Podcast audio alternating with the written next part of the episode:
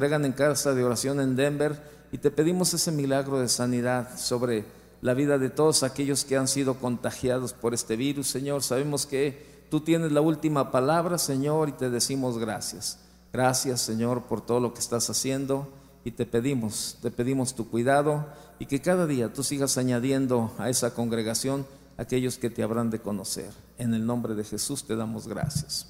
Amén. Tome su lugar, por favor.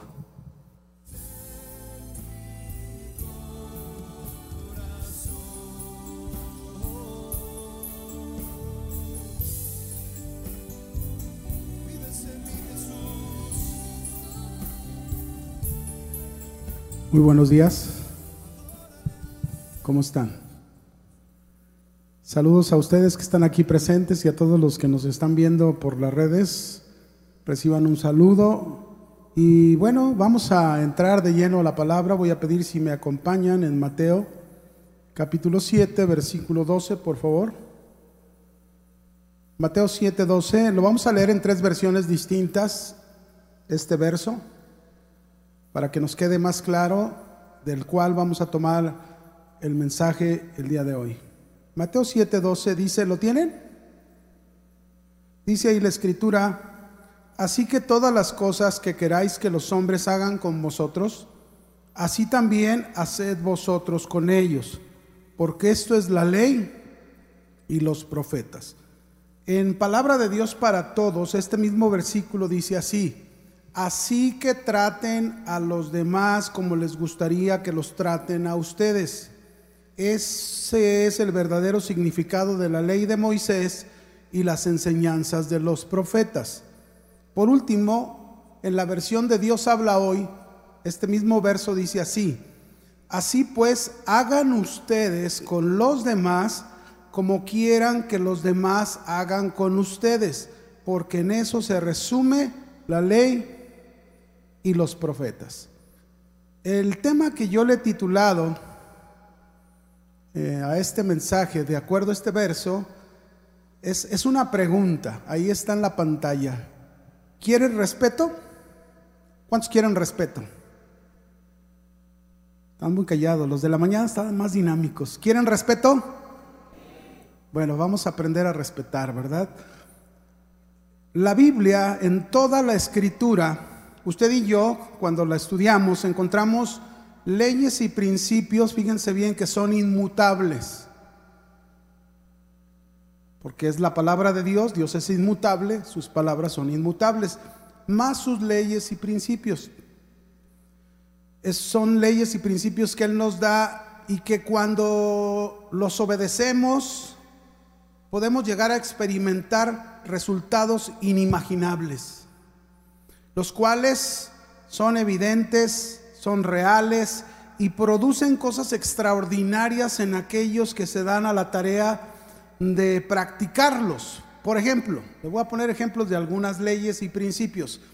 En la Biblia encontramos un principio que dice en Hechos 20:35, dice ahí, más bienaventurado es dar, a ver, ayúdeme, que recibir.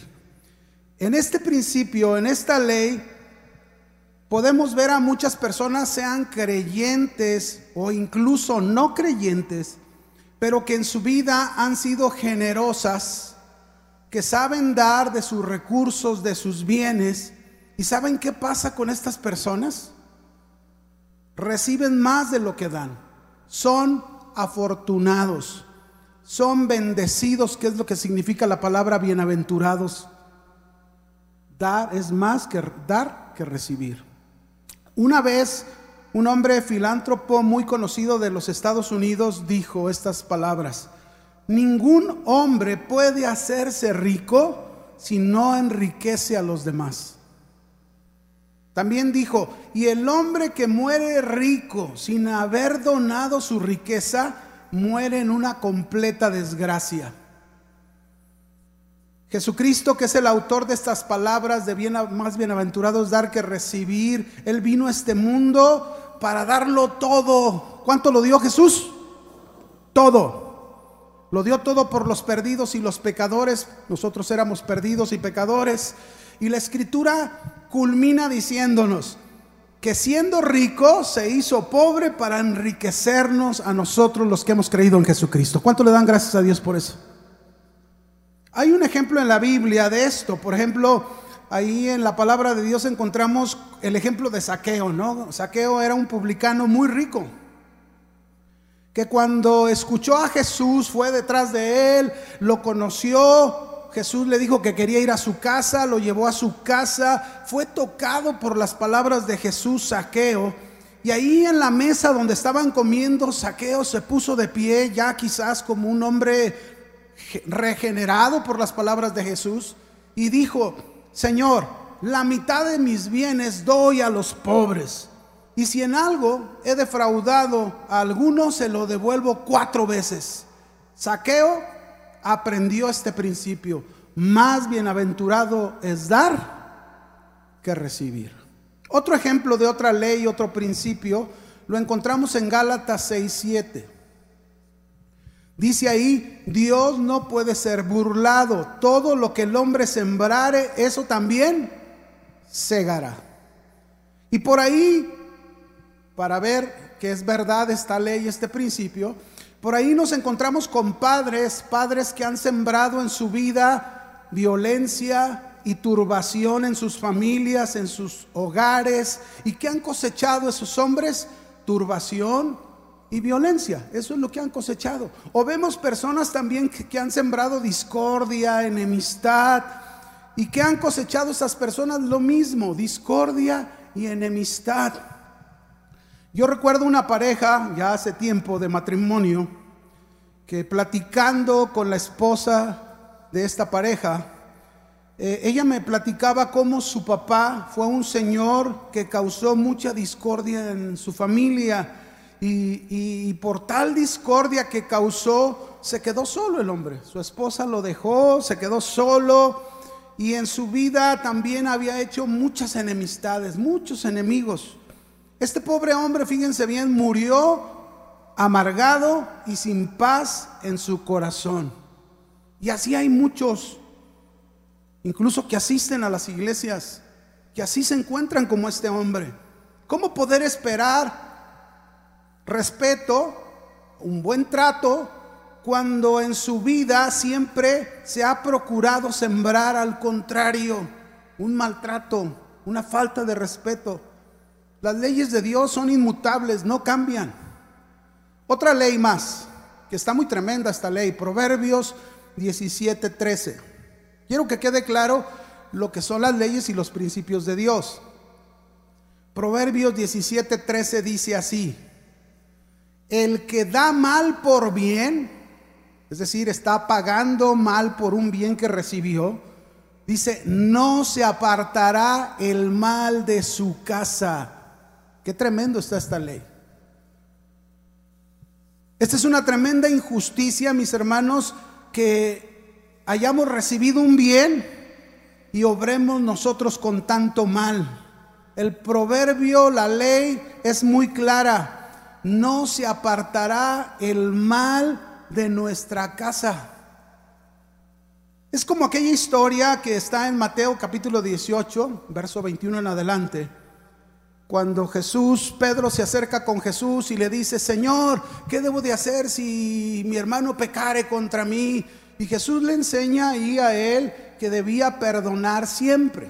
Cuando Jesús le dice, debes perdonar 70 veces 7, no era tanto número, sino lo que le está diciendo, debes perdonar siempre.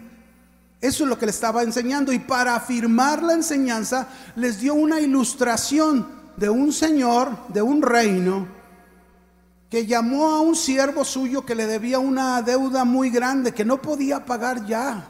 Iba a perder su vida, iba a perder la vida de toda su familia en garantía por esa deuda. Le pidió misericordia y aquel Señor lo perdonó, ¿verdad? Le perdonó toda la deuda. Y ahí nosotros podríamos decir que este siervo recibió un bien. Pero cuando el siervo salió de con su Señor, encontró a un consiervo que le debía una deuda insignificante y no se la perdonó y lo metió a la cárcel.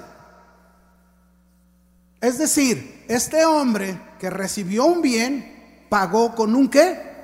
Mal. Y entonces cuando el señor del reino se enteró de esto, lo mandó llamar.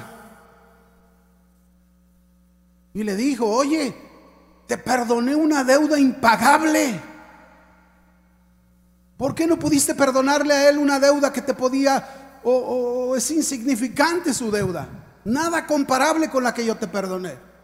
Y dice que aquel señor lo metió al calabozo, ordenó, métalo al calabozo para que pagara hasta el último centavo, su, centavo, perdón, su deuda. Podemos decir en otras palabras que no se apartó el mal de su casa. Todas estas leyes, mis hermanos, que te he mencionado, todas, hay muchísimas en la palabra de Dios, todas estas leyes son reales, son principios verdaderos, que no cambian, que si los obedecemos tendremos los resultados positivos de esas leyes, pero si los desobedecemos podríamos estar viviendo consecuencias de la falta de obediencia de esos principios como este, que pagamos mal por bien y a lo mejor estamos viviendo muchas consecuencias en la familia y, no nos damos cuenta que es por, por, porque no estamos obedeciendo la palabra de Dios. Ahora, después de haber considerado estas leyes como un ejemplo, yo quiero hablarte de esta ley, precisamente del tema, esta ley, este principio, que es muy importante y el cual nos enseña. ¿Quieres respeto? Aprende a respetar. ¿Quieres un buen trato? Aprende a tratar bien a los demás. Vuelvo a leer Mateo 7:12. Dios habla hoy. Dice, así pues, hagan ustedes con los demás como quieran que los demás hagan con ustedes, porque en eso se resume la ley y los profetas. Fíjense, en esta ley nos está diciendo que se resume toda la escritura, toda. ¿Por qué? Porque ahí encierra tu respeto a Dios, Ahí encierra tu respeto al prójimo, a todo el prójimo, sea quien sea. ¿Qué aprendemos aquí de este verso? Que Jesucristo no solo vino a enseñarnos lo que debemos saber y creer, es decir, es bueno saber, tener conocimiento de las cosas, de la palabra de Dios, es bueno saber. Y también es bueno creer, es bueno estar ahí eh, trabajando y aprendiendo sobre la fe, sobre el creer. Todo eso es bueno. Pero Jesucristo, mis hermanos, no vino solamente a eso. Hay quienes nada más se quedan en eso. Jesucristo vino a enseñarnos lo que tenemos que hacer no solo para con Dios, sino para con todos los hombres, no solo para los hermanos en la iglesia, sino para cualquier persona, cualquier hombre en general con los que tú y yo nos relacionemos, sean buenos hombres o sean personas que nos traten bien o sean personas que recibamos un maltrato. Jesús nos enseñó lo que debemos hacer con nuestro prójimo que todo nuestro trato, toda nuestra buena atención hacia ellos sea de respeto. ¿Cómo debe de ser? De respeto. Así como nos gustaría que nos traten y nos respeten a nosotros. Nunca se me olvida un señor que conocimos ya hace años cuando pastoreábamos la iglesia de las águilas, mi esposa y yo. Eh, él, él un día nos contó una historia muy triste, ¿verdad? Dice que uno de sus hijos, que vivía en Toluca, le pidió dinero prestado. Él era ya un pensionado y bueno, pues tenía sus ahorritos para vivir. Entonces el hijo se vio en un apuro y el papá le prestó dinero. Habían pasado cerca de tres años y el hijo no le pagaba. Entonces un día el hijo le llamó y le dijo, oye papá, ¿por qué no, no, te vienes a pasar unas vacaciones aquí, 15 días con nosotros? Y entonces el señor se fue, 15 días. Cuando se acabaron los 15 días, con todo y pena, el papá se acercó al hijo y le dijo, oye hijo, este, ¿cuándo me vas a pagar el dinero? Es que lo ocupo. Y que se enoja el hijo. Se molesta el hijo y le responde, a ver papá, siéntate, lo sienta en una mesa, trajo una libreta y fíjense lo que el hijo hizo, ¿no? Entonces el hijo comenzó a hacer cuentas, a ver papá, ¿cuánto te hubiera costado la estancia? Vamos a pensar en un hotel así medio, de, de tres estrellas, ¿verdad? A ver, ¿cuánto te hubiera costado tanto? ¿Cuánto hubieras gastado en estos 15 días de comida? Tanto. ¿Cuánto hubieras gastado a, todos los lugares a donde fuimos? Tanto. Y sacó el resumen de todo y le dijo, mira, me saldrías debiendo tú a mí. Esto, mis hermanos, es muy triste. Que un hijo no honre a su padre. Pero también es muy triste que este hombre fue lo que sembró en el pasado en sus hijos. Muchas veces queremos un respeto, muchas veces queremos un buen trato cuando no se ha hecho eso con la familia. Es muy triste y terrible. Esto que acabamos de ver nos muestra cómo muchas personas así viven, reciben un maltrato, reciben una falta de respeto porque nunca lo tuvieron en su familia, en su casa o hacia los demás. Nunca lo hicieron. Y la verdad es que Dios espera de nosotros, sus hijos. Si usted es un hijo de Dios, si tú nos visitas por primera vez, tú puedes entregarle tu vida al Señor Jesús y invitarlo que venga a vivir a ti y puedes convertirte en un hijo de Dios. Y esto es lo que Dios espera de sus hijos, hacerlo bueno y respetuoso con relación a los demás. La intención de esta ley que Dios nos está dando, de este principio, es frenar cualquier iniciativa de causar daño a alguien, de tener un maltrato hacia alguien, de tener una pésima atención hacia los demás. Es mejor tomar la iniciativa para hacer el bien a cualquier persona eso es el deseo del corazón de Dios. El valor al respeto, que es nuestra serie, es de alta importancia para todo ser humano. Un respeto que debe, un respeto, fíjense bien, que debe de ser manifestado en un buen trato libre de amargura. Si alguien no es respetuoso, automáticamente se está ganando problemas con otras personas. Tuvo razón nuestro ilustre presidente mexicano, ¿verdad? El benemérito de las Américas, don Benito Juárez García, cuando dijo, el respeto al derecho ajeno es la paz. Así que cuando dos personas no tienen paz entre sí mismas, como cónyuges, como padres, como hijos, como hermanos, como vecinos, como patrón, como compañeros de trabajo, es sin duda alguna que de por medio hay una falta de respeto. Y donde hay una falta de respeto, mis hermanos, ahí se desarrollan los odios, los rencores, los malos entendidos, los pleitos, los gritos, la violencia, las ofensas, los insultos, las groserías, las amarguras. Ustedes lo pueden ver en ese ejemplo que Jesús nos dio de este siervo que le fue perdonada su deuda y una deuda imperdonable y con qué amargura, con qué coraje trató a su consiervo que lo metió a la cárcel. Una falta de respeto impresionante. Por eso Jesús nos enseñó este principio, esta ley aquí en Mateo 7:12. Así que traten a los demás, traten a los demás, a los hombres, trátenlos como les gustaría que a ustedes los traten.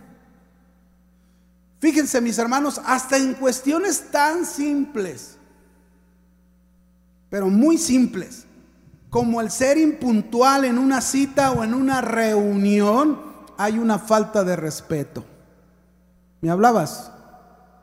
Mande.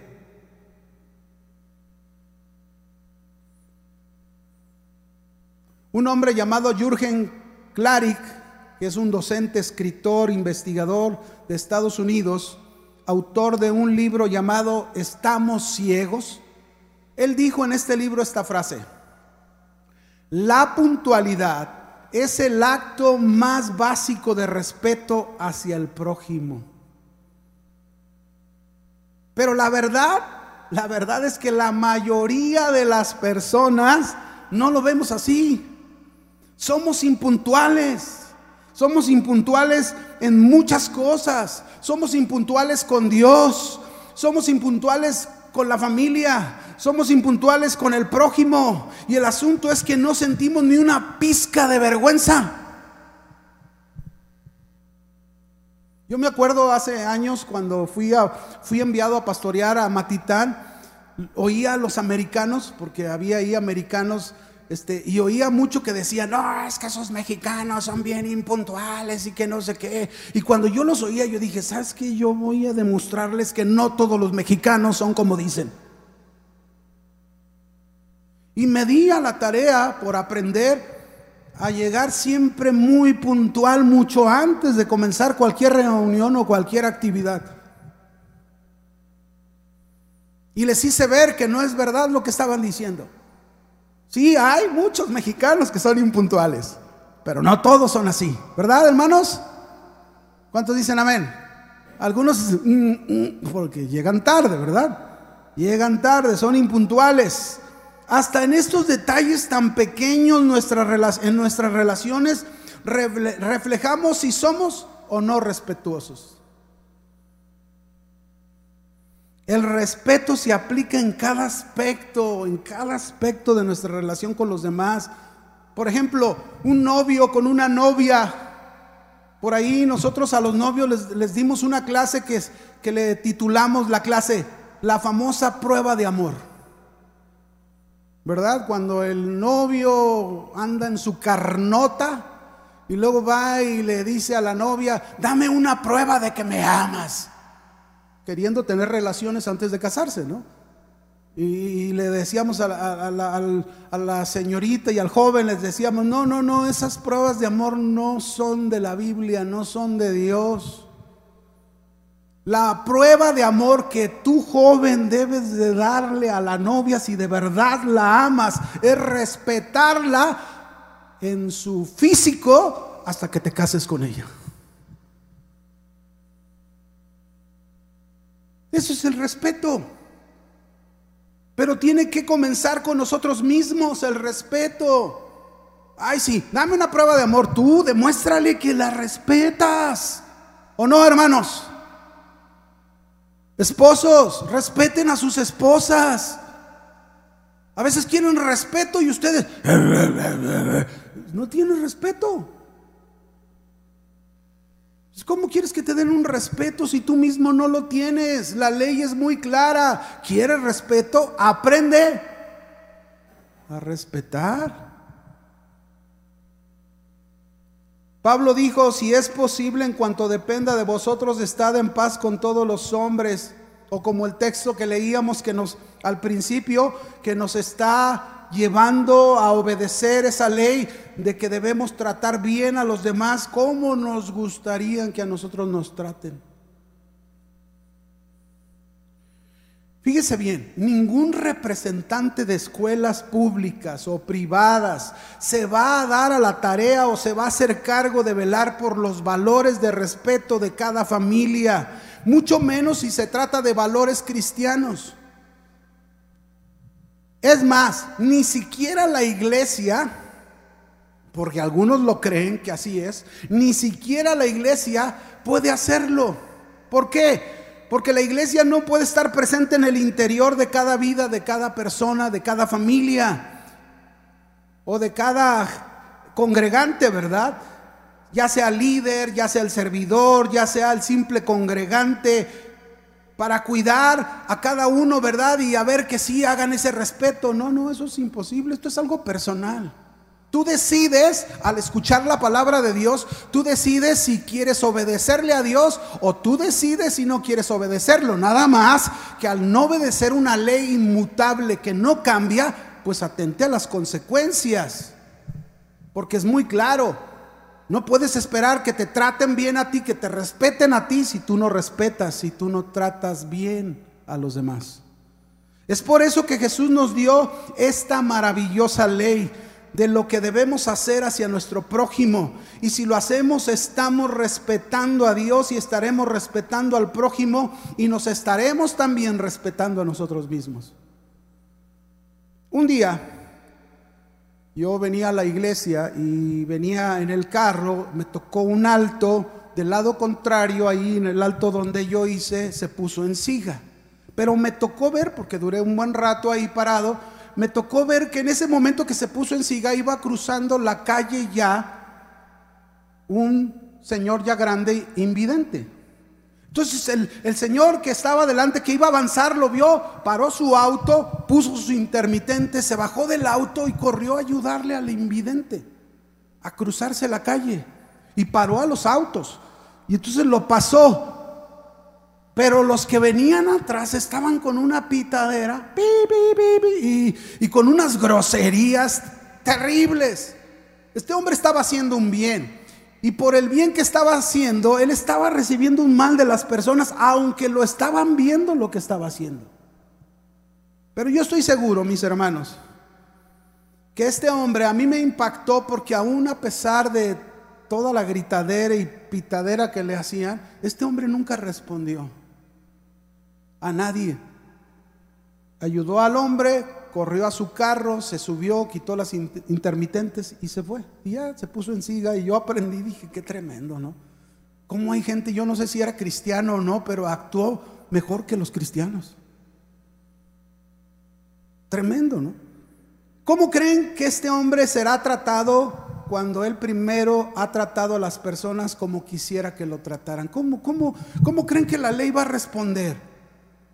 Pues como Él es. Porque así es, las leyes de Dios así son.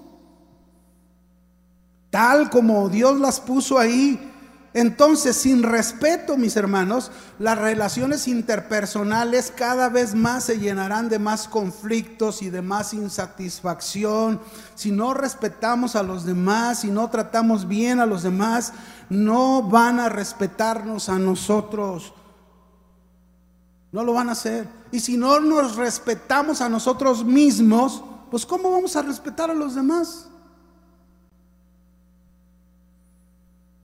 ¿Quieres respeto? Aprende a respetar.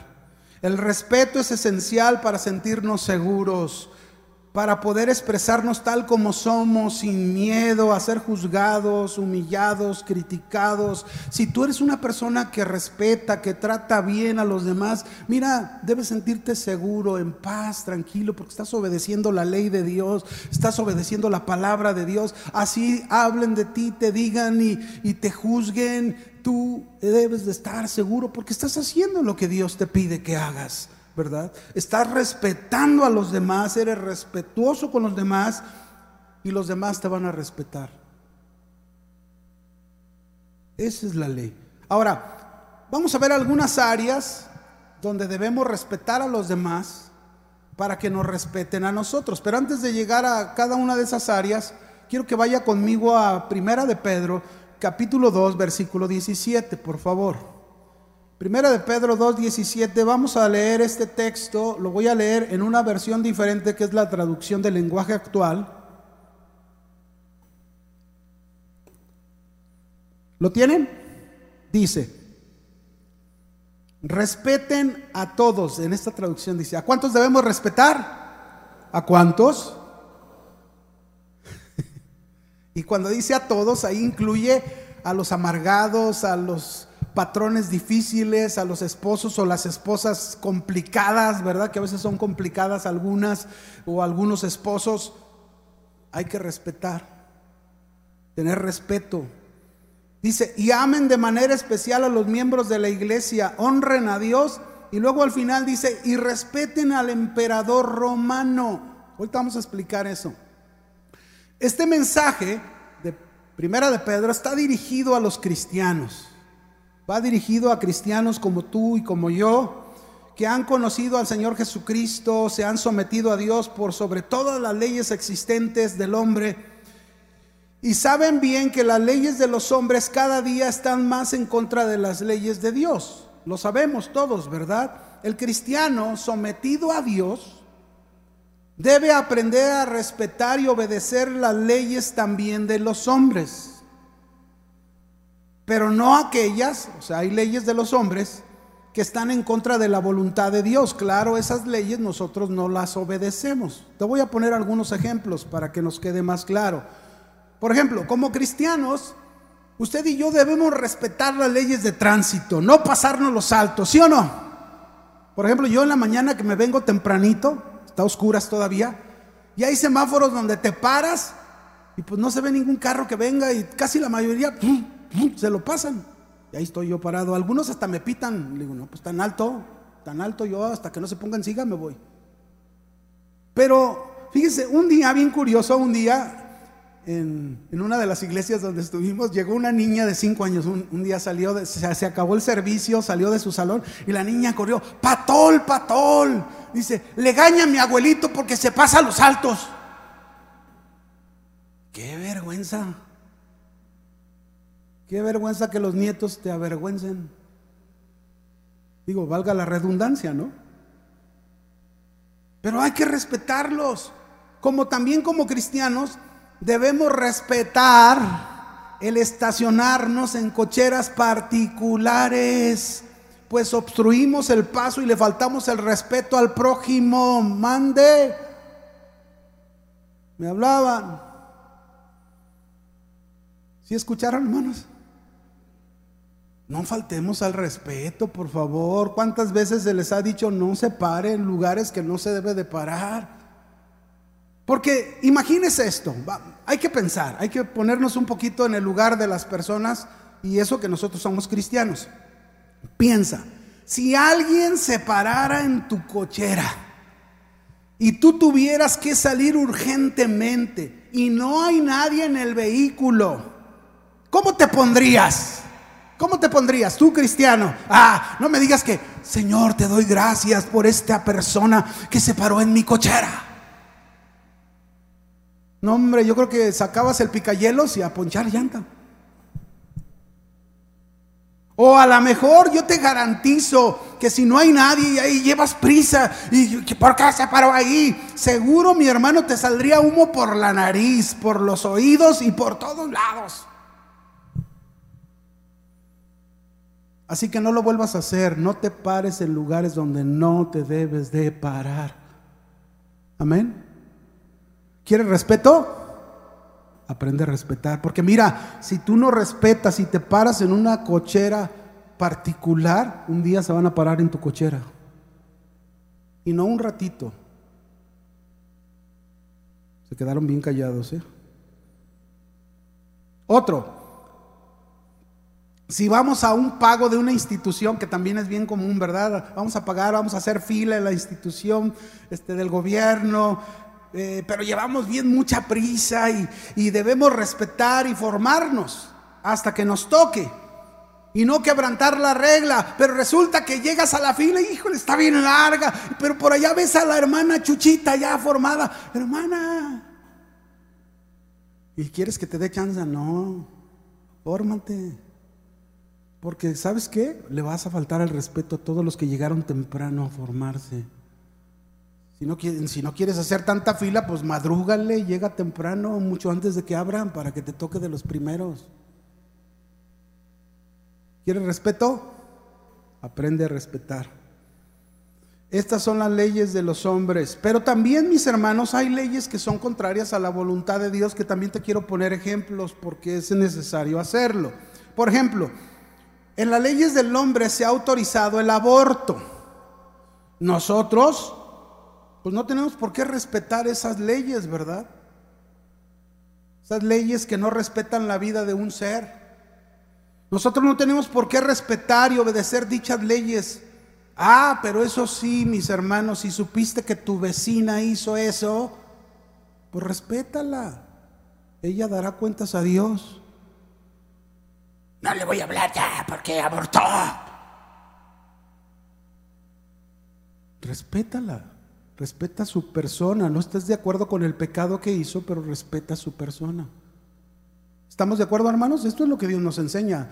Nos dijo en el texto, respeten a cuántos? ¿A cuántos? Ahí les va otra, que sé que a muchos no les gusta. Esta es otra ley que el hombre ha autorizado que no debemos obedecer, claro. Que es el derecho a la vida de los denominados. Les voy a deletrear porque yo no sé pronunciar, ¿verdad? Está muy largo. La verdad me cuesta trabajo, pero se los deletreo. Es los LGBTI más, el signo más. ¿Qué significa? Lesbianas, gays, bisexuales, transexuales, intersexuales y el signo más que incluye a todos los que no están agregados en esas siglas anteriores. Claro, como cristianos no estamos de acuerdo con estas leyes ni tenemos por qué obedecerlas. Ah, pero eso sí, mis hermanos, debemos respetar la vida de quienes practican tales cosas. Porque hay quienes, cristianos, ven a unos dos hombres tomados de la mano o dos mujeres y se están ahí dándose un beso. Se fundan en el infierno. Mis hermanos, debemos repudiar el pecado. Debemos repudiar lo que es contra la voluntad de Dios. Pero no podemos repudiar a las personas. Debemos respetarlas. Ya pagarán, darán cuentas a Dios. Mejor ore por ellos. Se quedaron bien callados, ¿verdad? Pero así es. Respeten a cuántos? A todos. Ven cómo hay leyes de los hombres que debemos obedecer como cristianos, pero hay otras que no. Pero hay algo importante que nos debe de quedar claro en esto como cristianos, que el no obedecer aquellas leyes del hombre contrarias a la voluntad de Dios no nos da ningún derecho de faltarle al respeto a la vida de cualquier persona. Por ejemplo, ustedes leyeron el texto conmigo ahí de Primera de Pedro, donde al final decía, respeten al emperador romano. ¿Saben cómo era el emperador romano? Terrible. El hombre más perverso, ¿verdad? Y en el primer siglo, después de Cristo, había una ley incluso en Roma que decía que todos debían inclinarse y reconocer al emperador como Dios. Esta era una de las religiones en el tiempo de los primeros cristianos en Roma. Había varias en Roma y esta era una de las principales, que se le reconociera al emperador como Dios y tenían que inclinarse ante él. Y claro, los cristianos no obedecían esa ley pero respetaban al emperador, debían respetarlo y lo hacían muchas veces mejor que ni cualquier otro ciudadano de Roma.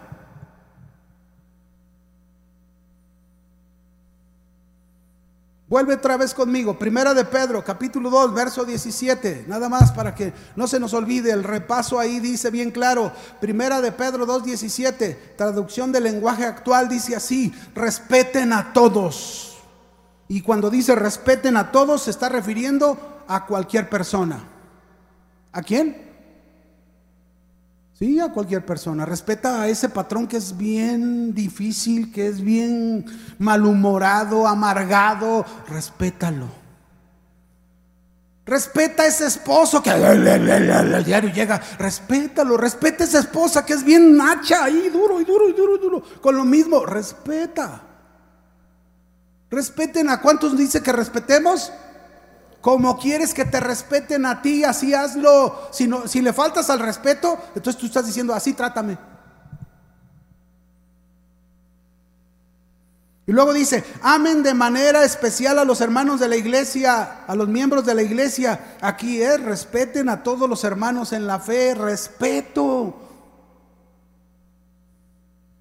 Honren a Dios respeten a Dios y respeten al emperador romano. Y aquí nos está diciendo también junto con eso, respetemos a las autoridades. La conducta del cristiano debe de ser honesta, respetuosa la cual no puede ser de otra manera si no cumplimos cuidadosamente todos los deberes relacionados con este pasaje. Aquí el apóstol Pedro lo está diciendo con claridad. Debemos practicar estos deberes. Los cristianos, mis hermanos, nos debemos de proponer en todas nuestras relaciones conducirnos rectamente y respetuosamente y no hacer uso de nuestra libertad, un manto o una cubierta de maldad, descuidando el deber. Recuerden que somos siervos de Dios. Amén. Bien, ahora sí, ya habiendo visto esto, en primer lugar vamos a ver, yo soy de cinco puntos, ahora se los voy a reducir a tres nada más. Me van a aguantar a tres. ¿Está bien? Más cortito, tres.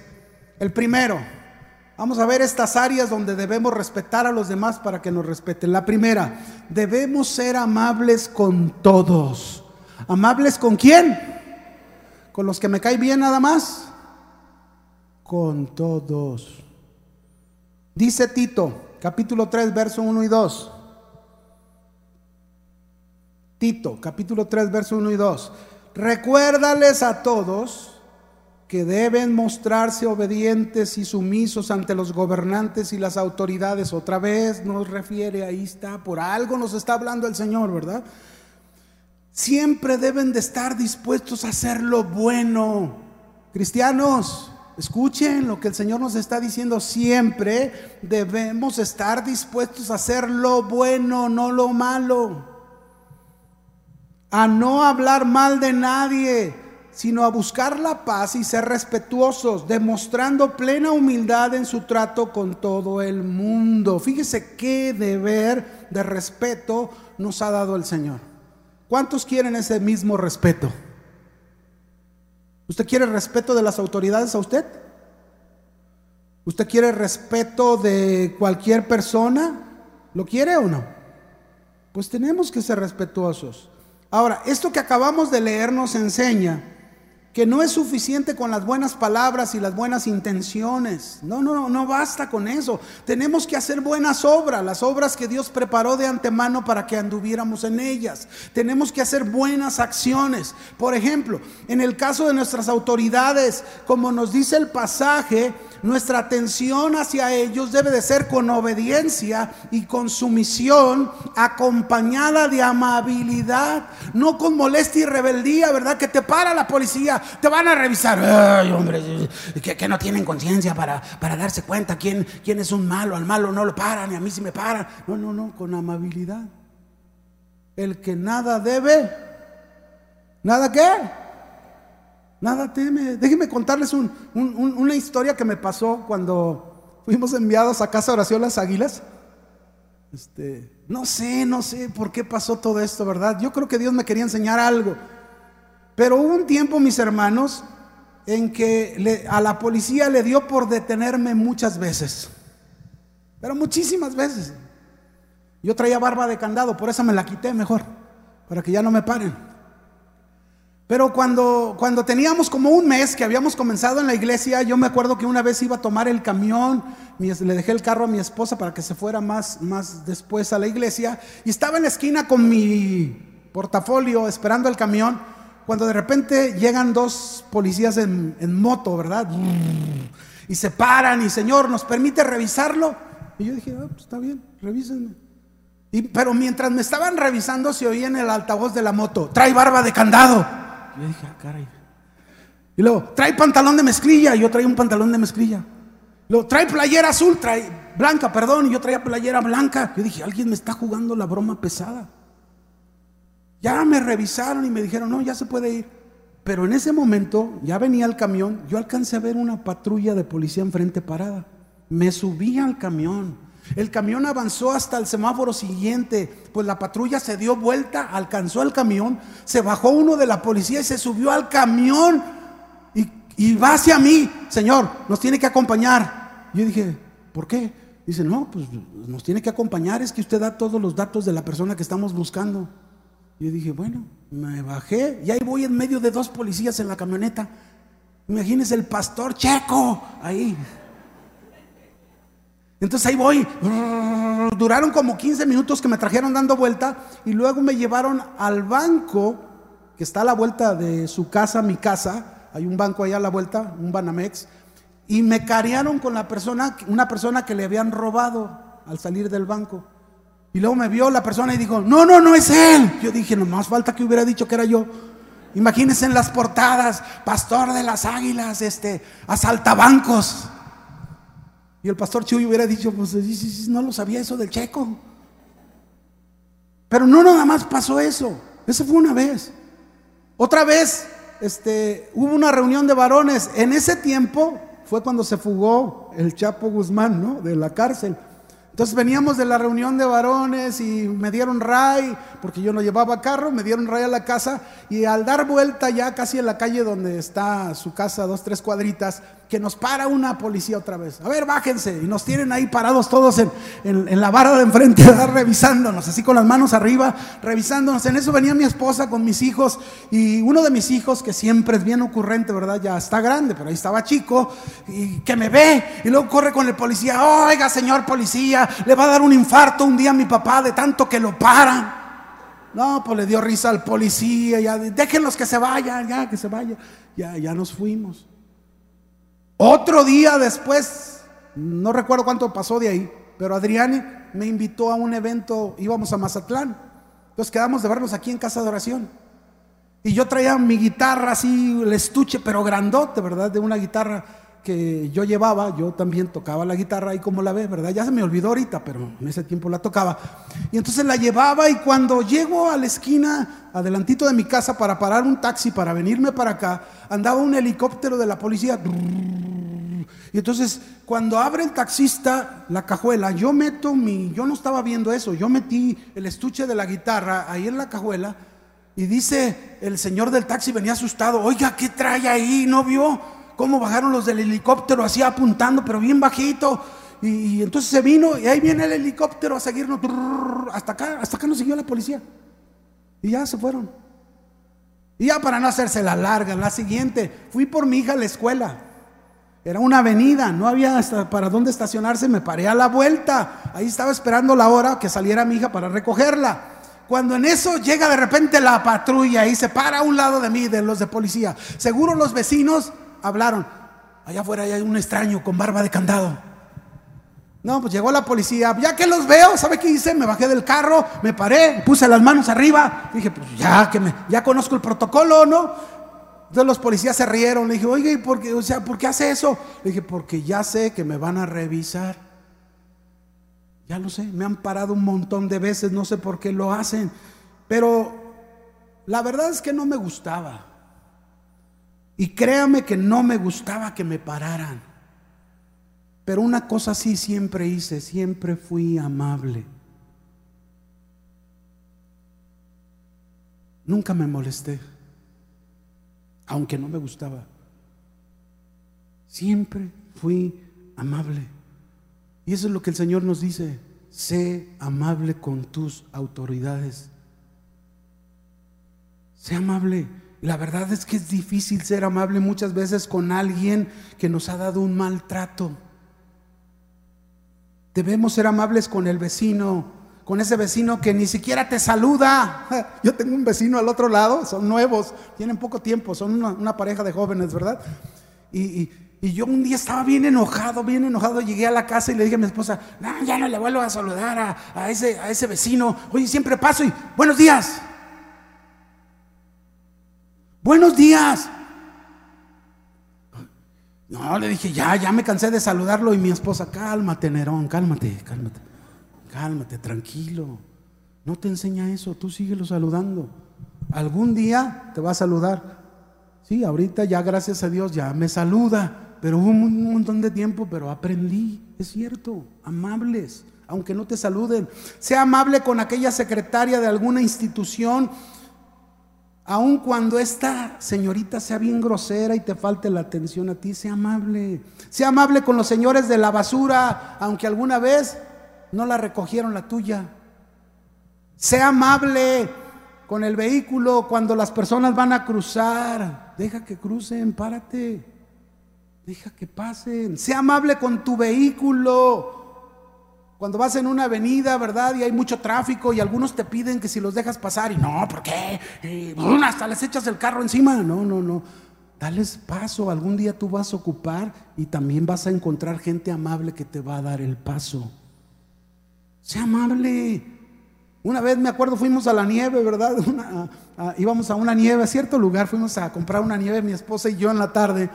Y este, y vamos llegando a la nieve, entonces yo me paré así adelantito de dos estacionamientos porque vi que iban a salir de ahí.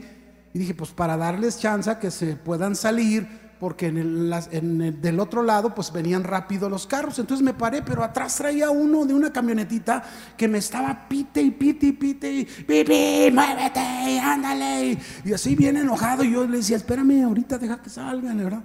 Y ahí está, y diciéndome, ya salieron las dos personas. Y yo incluso me fui hasta el segundo cajón para darle pues dejar el lugar libre. Y ándele que el de la camioneta iba a ir al dueño de las nieves.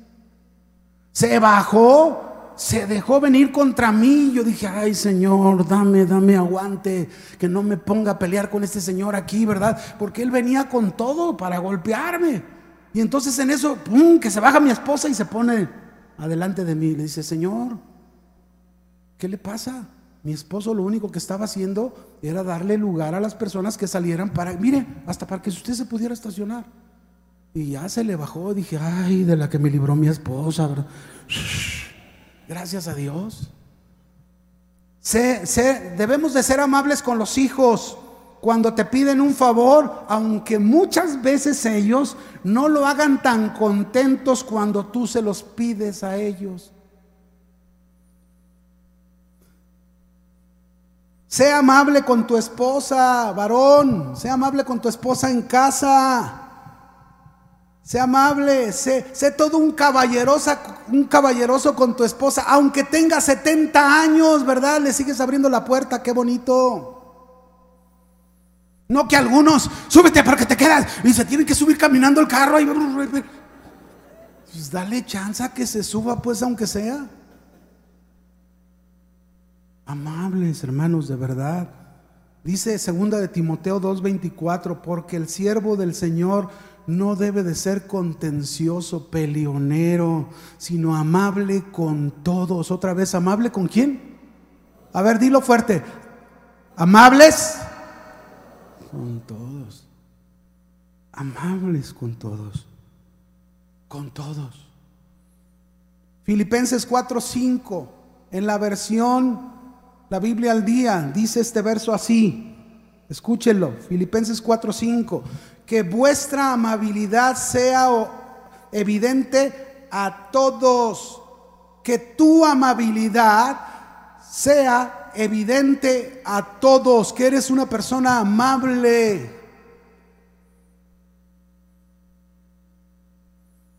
Mande. Si existe algo, mis hermanos, que nos debe de caracterizar como cristianos, es nuestra amabilidad, la atención, la cortesía que debemos tener para con todos. Sea amable para con, con cualquier persona. Sea amable, eres un cristiano, eres distinto a los de este mundo. Un día un hermano, ¿verdad? Este dijo, los cristianos somos extraterrestres. Y alguien se burló un montón de él, ¿verdad? Hoy nomás lo que anda diciendo este, que somos extraterrestres. Yo pensándolo bien después dije, bueno, la Biblia dice que nosotros no somos de este mundo. ¿Sí o no? ¿Sí o no dice la Biblia? Nosotros no somos de este mundo, nosotros somos de la patria celestial. Esto quiere decir entonces, mis hermanos, que por lo tanto deberíamos usted y yo ser completamente diferentes a los de este mundo. ¿Y cuál es la característica que nos va a diferenciar? Que usted es muy amable. ¿Quieres amabilidad? Sé amable tú. Sé el primero en dar el paso de amabilidad a los demás, de atención. Segunda área.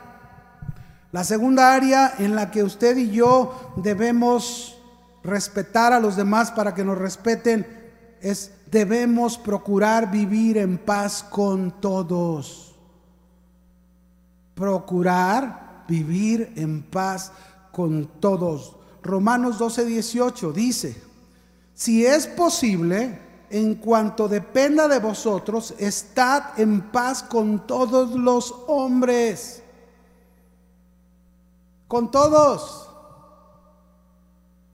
Y este incluir a todos no se refiere a los que te tratan bien, los que te hacen bien, los que te apapachan. No, no, no, no. Con todos con el difícil, con la difícil, con los hijos complicados. Debemos vivir en paz con todos. La primera palabra que debemos observar aquí es que debemos procurar en la palabra procurar. Esta palabra procurar no significa que no hagas nada, no significa que te estés quieto, sino más bien significa hacer el esfuerzo, el intento de lograr y conseguir esa paz con todos los hombres. No te puedes quedar quieto para estar en paz con todos los hombres.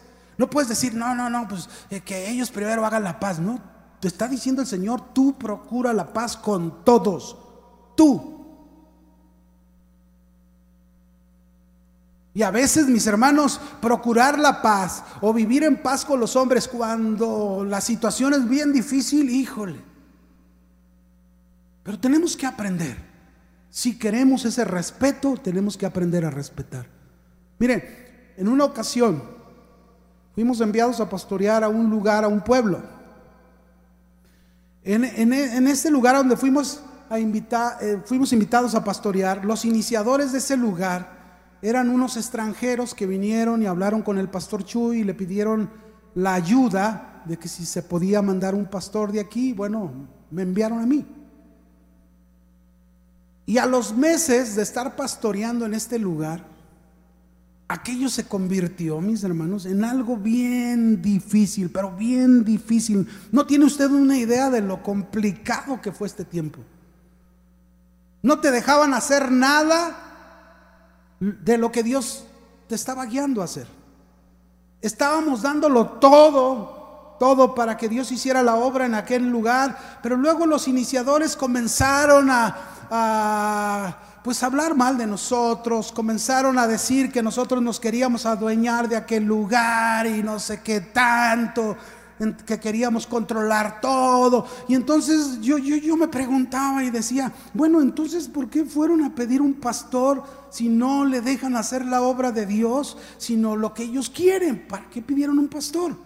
Y entonces era tanto la atención que un día yo vine a hablar con el pastor Joy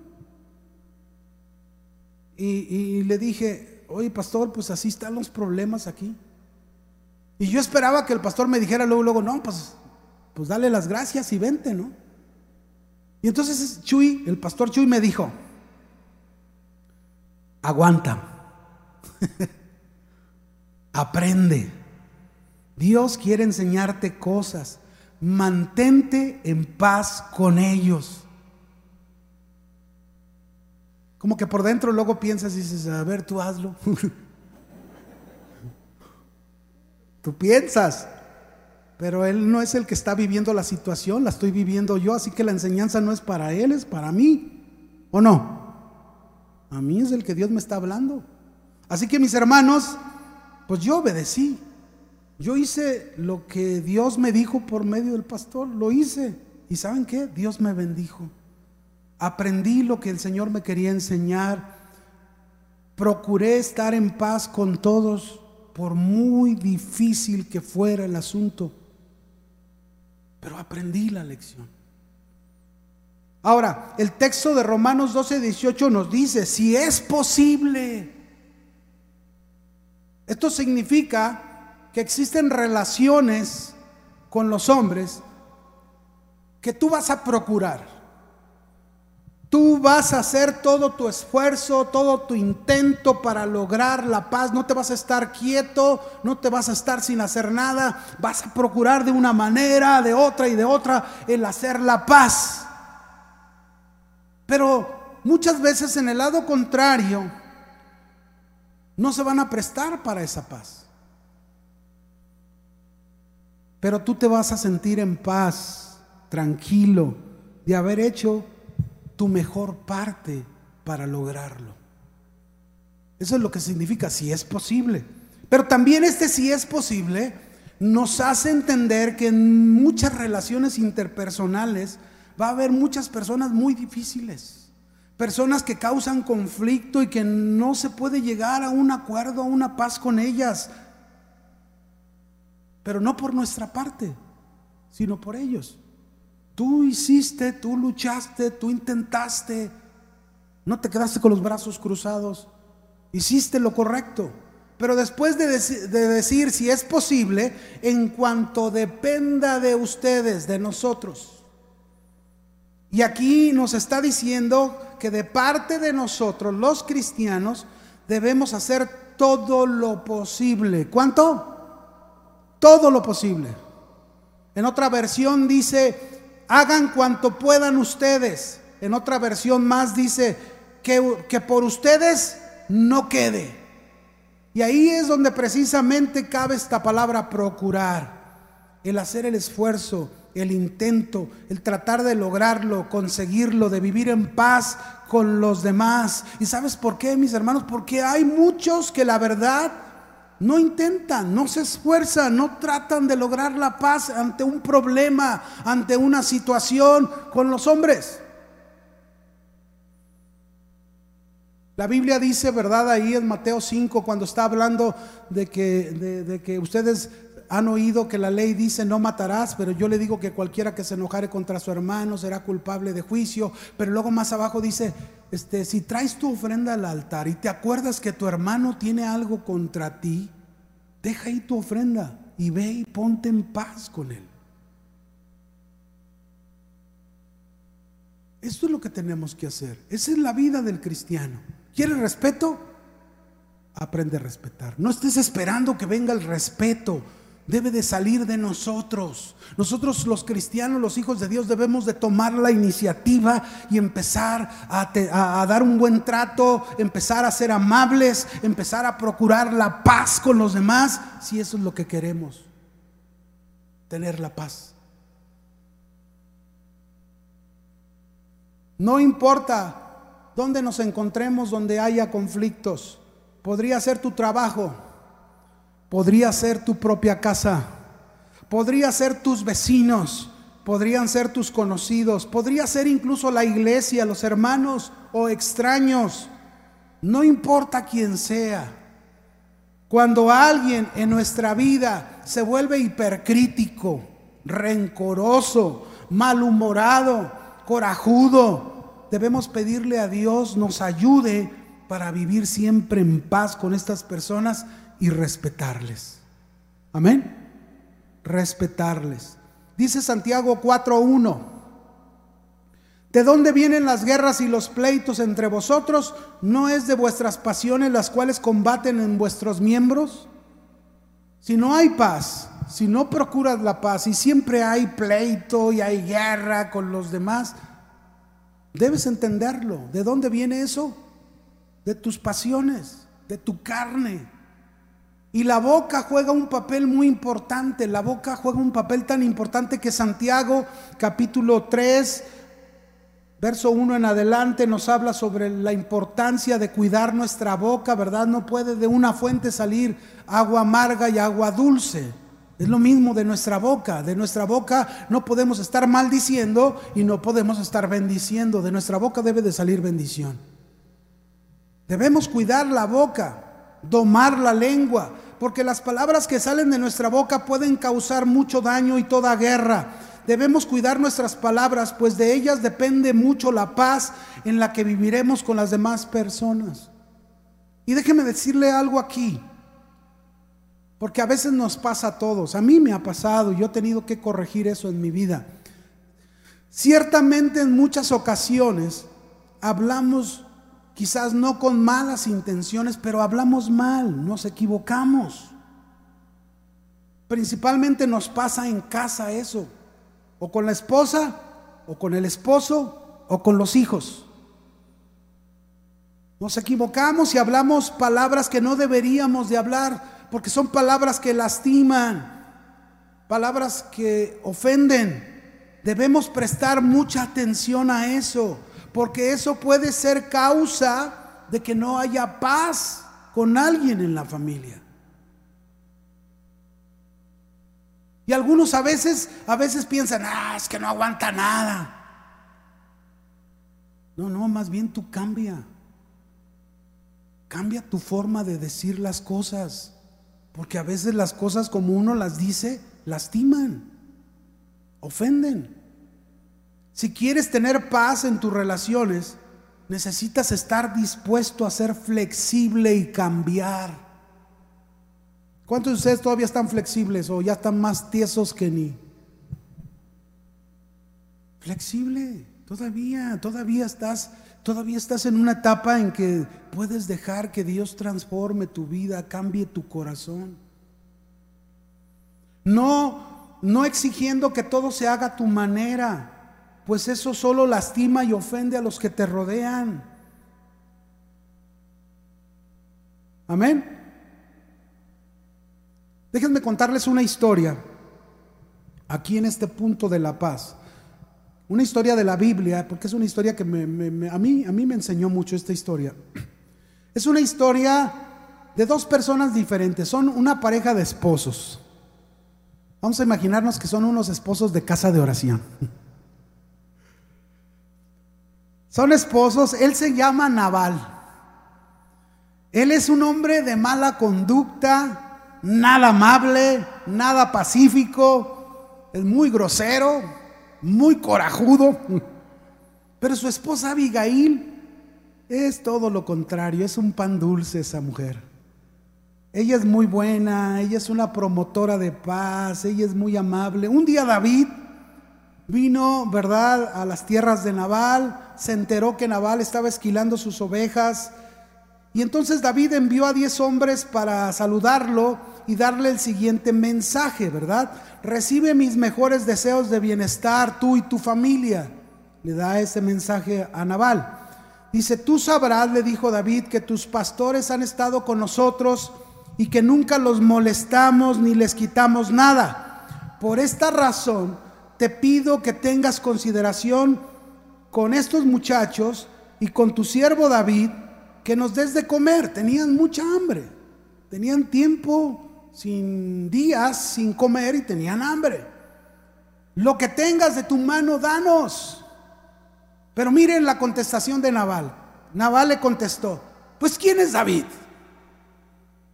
¿Quién es ese el hijo de Isaí? ¿Acaso voy a tomar mi comida y mi bebida para darse a la gente que no conozco? Así que los criados de David se regresaron sin nada, se regresaron y le contaron lo que Nabal había dicho.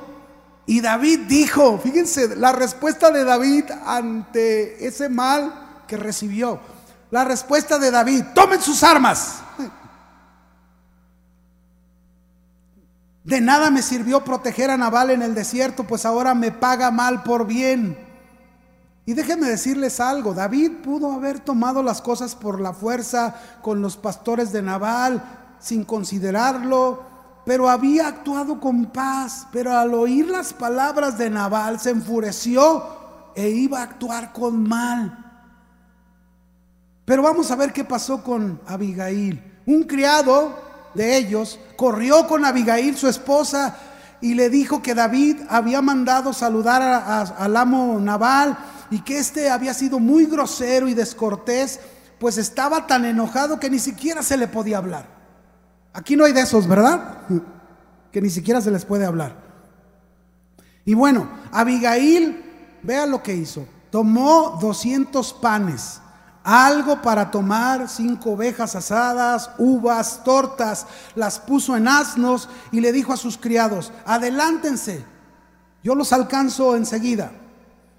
Y, sin decir nada su marido se montó en un asno, bajó el monte y cuando vio a David se bajó del asno y lo saludó en señal de respeto y le pidió disculpas, mire lo que hizo, le pidió disculpas por lo grosero que había sido su esposo y le entregó todo lo que le, le llevaba y David recibió lo que ella le dio y le dijo, miren lo que David le dijo, vete tranquila a tu casa, porque por ti se ha salvado Naval.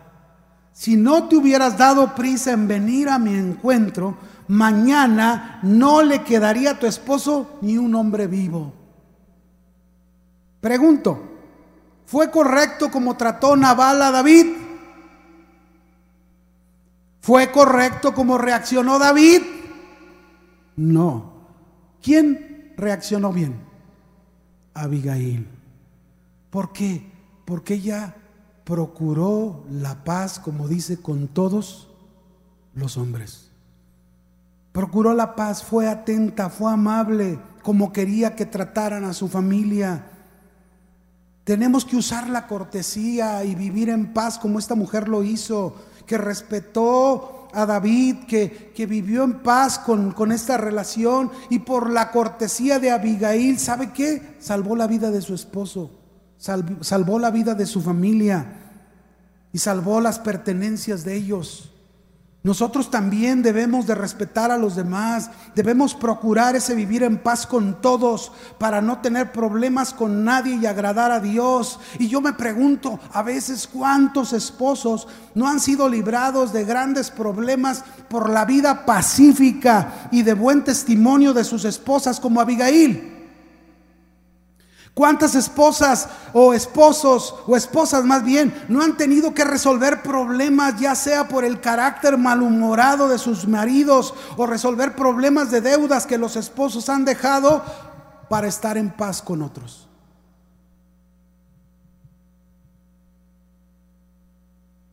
Yo espero que no haya aquí de esos, ¿verdad? Por último, la última área, debemos valorar la vida de los demás antes que la nuestra. Dice, voy a leer rápidamente Romanos 12, 3, en la versión de castellano antiguo, que dice, puesto que Dios me ha confiado la comunicación de su mensaje, quiero aconsejaros que ninguno entre vosotros tenga de sí mismo más alto concepto que el que debe de tener sino que se valore sensatamente de acuerdo con el grado de fe que Dios le haya dado. Mire, este pasaje nos enseña que es bueno tener un valor de uno mismo. Otros le llamarían buena estima. Es bueno tener esto, cosa que muchos carecen. Pero el problema es que algunos se sobrevaloran, algunos se sobreestiman, de tal manera que llegan a pensar que son más que otros o que todos lo hacen mejor que otros, o que nadie puede hacer las cosas que ellos hacen. La clave de una verdadera evaluación honesta y fiel es el valor que le damos a las demás personas. Nuestra nueva identidad en Cristo, mis hermanos, que no la debemos olvidar porque separados de Él, usted y yo no somos competentes. En Cristo somos valiosos y capaces de un servicio digno. Cuando uno evalúa con las normas mundanas de logros o del éxito, se le da demasiada importancia al valor que tienen las personas que las personas tienen hacia nosotros mismos, pero no nos importa el darle valor a otras personas. Y esto pierde su valor ante los ojos de Dios. Si quieres un verdadero valor de ti mismo, aprende a valorar a las demás personas, considéralas, tómalas en cuenta, no las trates de manera insignificante. Cada uno tiene su valor de importancia, si es en la familia, si es en el trabajo, si es en la iglesia o si es en la vida. Dice Gálatas capítulo 6 versículo 3 al 5. Palabra de Dios para todos. Si alguno se cree muy importante cuando en realidad no lo es, se está engañando a sí mismo. Cada uno debe evaluar sus propios actos y estar satisfecho de sus logros sin compararse con los demás. Que cada uno cumpla sus propias responsabilidades. ¿Qué significa esto? En otras palabras, se nos estaría diciendo, enfócate, enfócate en hacer bien lo que tú debes hacer.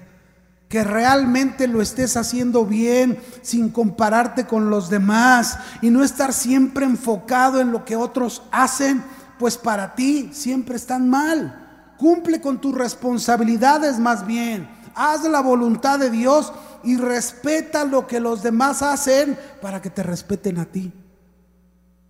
Amén.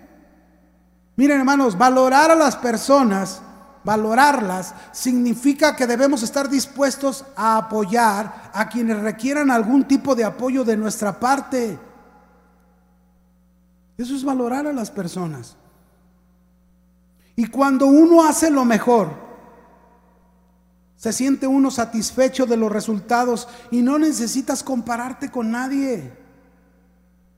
Con nadie. Las personas que hacen comparaciones lo hacen por muchas razones. Algunos, por ejemplo, destacan las debilidades de otro a fin de sentirse mejor consigo mismos. Otros sencillamente quieren asegurarse de que actúan bien. Cuando seamos tentados a compararnos, mis hermanos, debemos mirar al Señor Jesús su ejemplo, porque eso nos va a inspirar a que entendamos la aceptación cariñosa que tuvimos del Señor tal y como éramos. Muchísimas veces vivimos tan deprisa que, que, ni siquiera valoramos lo que Dios ha puesto a nuestro lado. Miren, actualmente en el mundo se enfrenta un virus. Este nos ha hecho valorar, este virus nos ha hecho valorar la importancia de tener una familia, la importancia de tener un esposo, una esposa, unos hijos, unos padres, unos amigos, unos hermanos en Cristo, la importancia de un abrazo, ¿sí o no? Que todavía no, no, no lo podemos hacer, pero todo esto lo valoramos. Valoramos la conversación, el asistir a la iglesia, incluso cuánto tiempo no podíamos hacerlo. Y mucha gente todavía no lo puede hacer. No, no cabemos todos. Ahora, esto era parte de nuestra rutina, rutina en el pasado. Lo hacíamos normalmente, pero ¿saben qué? No lo valorábamos. Pues vivíamos tan, tan, tan normalmente aquello Hoy debemos considerar el privilegio de poder valorar y disfrutar a los demás y darnos cuenta cuánto nos necesitamos los unos a los otros. ¿Sí o no? Sí. Tenemos que detenernos, mis hermanos.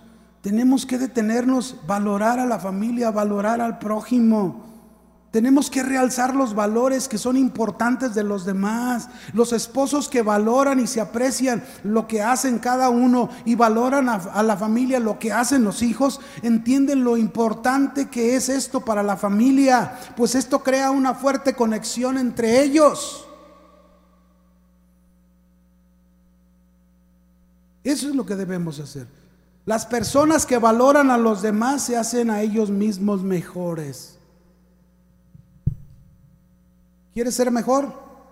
No te valores a ti, valora a los demás. Comienza, considéralos. ¿Cómo te ven los demás a ti? ¿Reconocen el valor que das a los demás? ¿Eres una inspiración para contribuir a los demás a que hagan mejor las cosas por el lugar que tú les das? ¿Conoces realmente el valor de aquellos que siempre están a tu alrededor? Termino, mis hermanos. Cuando Jesús escogió a doce discípulos, eran tremendos, eran diferentes. Pero ¿sabes qué? Jesús fue paciente con ellos. Siempre les enseñó con su ejemplo, les dio oportunidades, los ayudó a desarrollarse, cada cual con sus capacidades y sus talentos.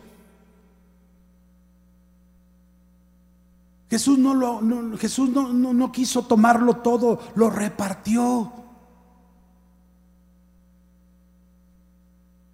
Les dio valor a lo que hacían y les dijo, me serán testigos. Imagínense qué valor les dio, me serán testigos. Él confió en ellos, creyó en ellos. ¿Tu papá crees en tu esposa? ¿Crees en tus hijos? ¿Quieres respeto? ¿Cuántos quieren respeto? Ya son menos. ¿Cuántos quieren respeto? Aprende a respetar. Aprende a respetar. Yo no sé si has fallado en esto. Estoy concluyendo. Yo no sé cuál ha sido tu trato a los demás. No lo sé pero tú sí lo sabes.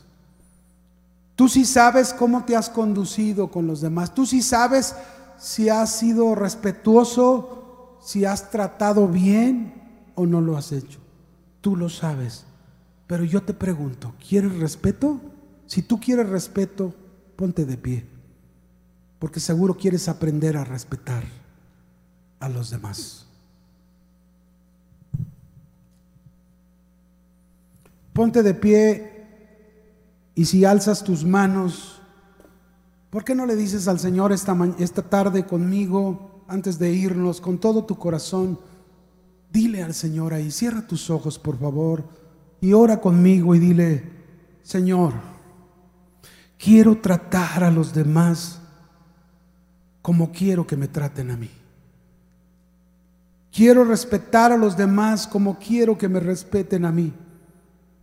Ayúdame, Señor, si en algo en mi corazón yo necesito cambiar, corregir, aquí estoy, quiero hacerlo, quiero obedecerte, quiero aprender a ser amable con todos. Díselo, quiero aprender a ser amable con todos.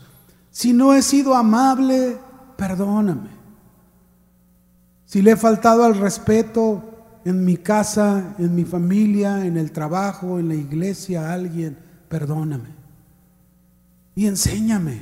Quiero aprender a ser amable con todos. Quiero, quiero procurar vivir en paz con todos.